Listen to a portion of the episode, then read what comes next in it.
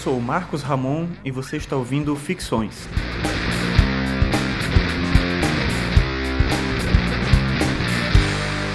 Esse é o episódio 18 e hoje eu vou falar sobre acaso. O acaso faz sentido? Será que a gente pode dizer que a nossa vida é fruto do acaso ou de alguma forma as coisas estão escritas, elas estão determinadas? O que, a filosofia tem a falar sobre isso?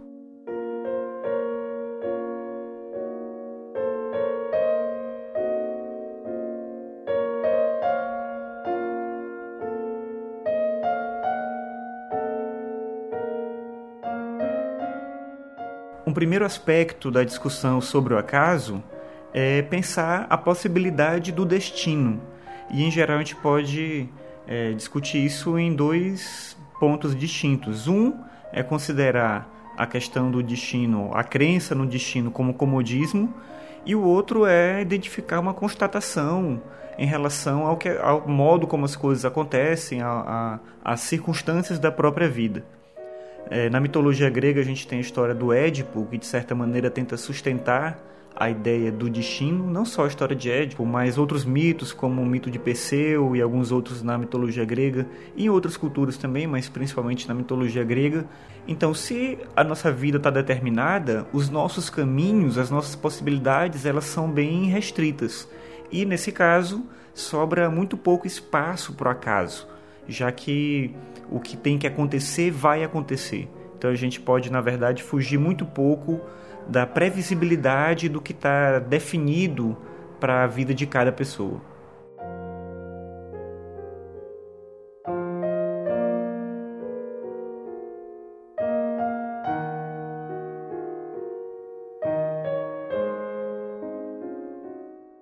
No contexto do cristianismo, tem algo interessante para a gente pensar a possibilidade do acaso, ou na verdade a impossibilidade do acaso, que é a discussão entre o livre-arbítrio e a onisciência de Deus. É, Santo Agostinho é um dos filósofos que discute isso, e existe uma aparente contradição entre o livre-arbítrio e o fato de Deus ser onisciente. Porque se Deus ele sabe tudo, ele sabe o que acontece comigo daqui a pouco. Mas se eu tenho livre-arbítrio, eu tenho que poder escolher. Então aí existe essa contradição, né? Quer dizer, é, Deus sabe tudo, então ele conhece, ele entende o que vai acontecer com cada pessoa e ao mesmo tempo essa pessoa teria que ser livre para poder agir e não ser determinada por Deus ou pelo destino ou, ou por, por circunstâncias que impedem ela de tomar uma decisão própria. O Santo Agostinho é, é um dos filósofos que, como eu falei, discute isso e ele encontra uma solução no sentido de entender que cada pessoa pode tomar decisões na vida. Então, saindo daqui, eu posso optar ir pelo caminho 1, ou pelo caminho 2, ou pelo caminho 3. Deus conhece todos os caminhos, por isso a onisciência dele. Mas quem vai decidir qual caminho seguir sou eu mesmo. Então vamos dizer que Deus entende que o caminho 3 é o melhor para mim mas eu posso optar pelo 2. O fato é que escolhendo 2 ou 1 um, ou mesmo 3, Deus conhece todos eles. E aí a forma como na discussão teológica cristã se resolve esse embate entre o fato de Deus ser onisciente e o fato do homem ser livre. Só que mesmo nesse caso, liberdade não é o mesmo que acaso. Porque apesar de eu ser livre, eu sou, li sou livre em determinadas circunstâncias. Tem coisas que podem acontecer, tem coisas que de certa forma tem que acontecer.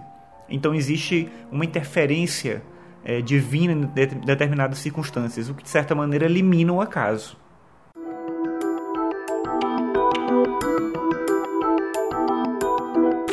Uma outra possibilidade de pensar essa questão é discutir o acaso como absurdo. Então é, é entender o não sentido da vida, considerar que a vida humana, ela de certa forma é, é um embate direto com o fato de que a nossa existência ela não tem propósito, ela não tem sentido e, consequentemente, a gente não vai conseguir identificar o porquê de determinadas coisas acontecerem. E isso não está só no campo da moral ou no campo das determinações humanas. O Peirce, que é um, um filósofo, também um, um estudioso da semiótica e tudo, ele discute, por exemplo, o fato de que debates no campo dos campos da ciência, da filosofia da teologia, eles nem sempre fazem sentido, porque em muitos casos é um debate sobre palavras e nem sempre isso tem muito a ver com a realidade. Então, daí surge uma questão interessante que é: será que o conhecimento humano, o conhecimento produzido pela humanidade, esse conhecimento ele é fruto do acaso ou ele é fruto de um desenvolvimento humano, um desenvolvimento, um progresso no sentido de um progresso técnico, de um avanço desse próprio conhecimento? Quer dizer, talvez, se o Percy estiver certo, se muitas discussões não fazem sentido porque a gente está fazendo, na verdade, um jogo, um embate entre palavras, entre conceitos, e talvez isso não tenha muito a ver com a própria realidade, talvez o próprio conhecimento seja fruto do acaso. O fato da gente ter chegado em determinadas formas de compreender a realidade não necessariamente significa que a realidade é assim. Significa, na verdade, que o acaso moveu a humanidade para determinado caminho. A gente poderia ter seguido, adotado um caminho totalmente diferente do que a gente alcançou.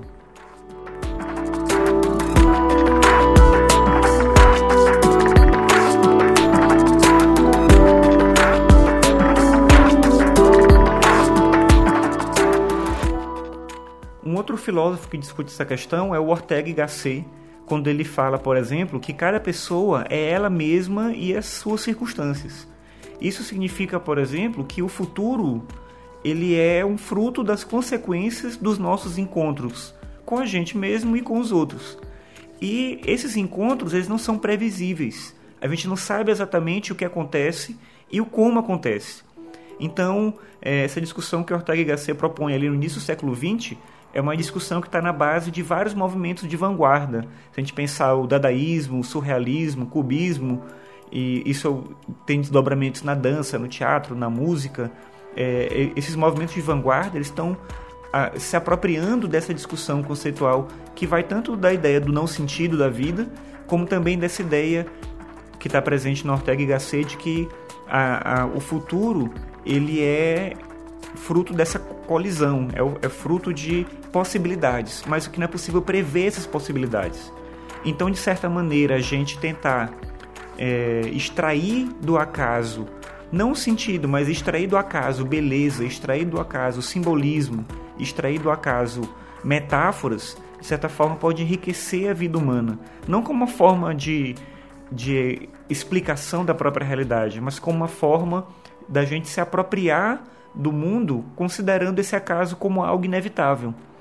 Um exemplo que eu acho que é bem interessante no campo da arte é do músico John Cage e do coreógrafo Merce Cunningham. Eles trabalharam juntos e trabalhavam com acaso no processo de pesquisa e no processo de criação artística. Então o Cage compunha uma música, o, o ensaiava uma coreografia com os dançarinos deles, eles sorteavam antes da entrada no espetáculo qual seria a composição e qual seria a coreografia que ia ser apresentada e elas eram apresentadas simultaneamente, a música com a coreografia, mas uma não dependia da outra. Então, de certa forma, eles rompiam, como, conseguiram romper ali com uma expectativa natural de pensar uma música que é feita para dança ou uma dança que é feita a partir da música e aí você, na verdade, quando você faz esse jogo do acaso, você extrai de certa maneira do não sentido que está presente uma série de significados, caminhos e possibilidades quando a gente direciona o olhar do outro para ver aquilo que a gente quer que ele veja, a gente, de certa maneira, elimina um pouco do processo de reflexão. Você induz a pessoa a ver o que você acha que ela tem que ver.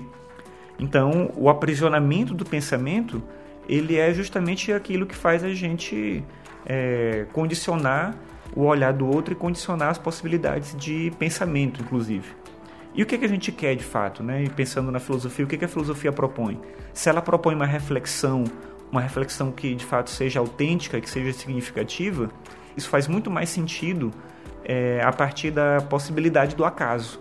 O acaso permite mais encontros e permite mais possibilidades de reflexão e compreensão da realidade do que o entendimento de que as coisas têm que ser da forma como elas têm que ser. E será que existe esse tem que ser? Provavelmente não.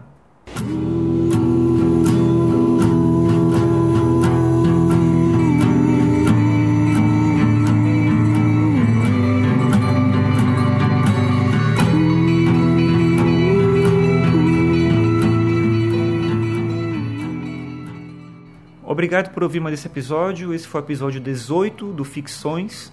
Você pode acessar todos os episódios em marcosramon.net barra podcast. Lá tem as publicações, você pode ver ali também link para o meu blog e os textos que eu escrevo, acessar outros materiais que eu produzo.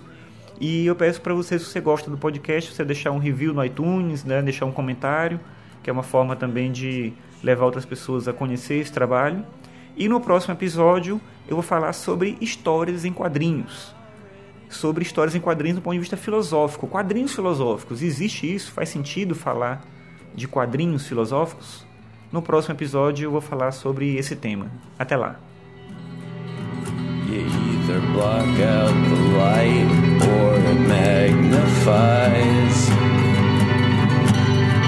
Just ask the fireflies.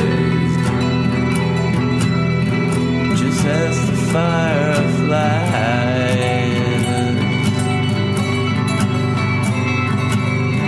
I keep on telling you I'm the man, the man you should trust. Your steely gazes are beginning to rust.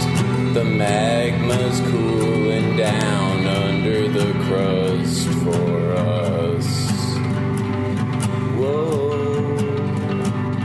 Say that I don't know how love grows. I know you say that I don't know how love grows.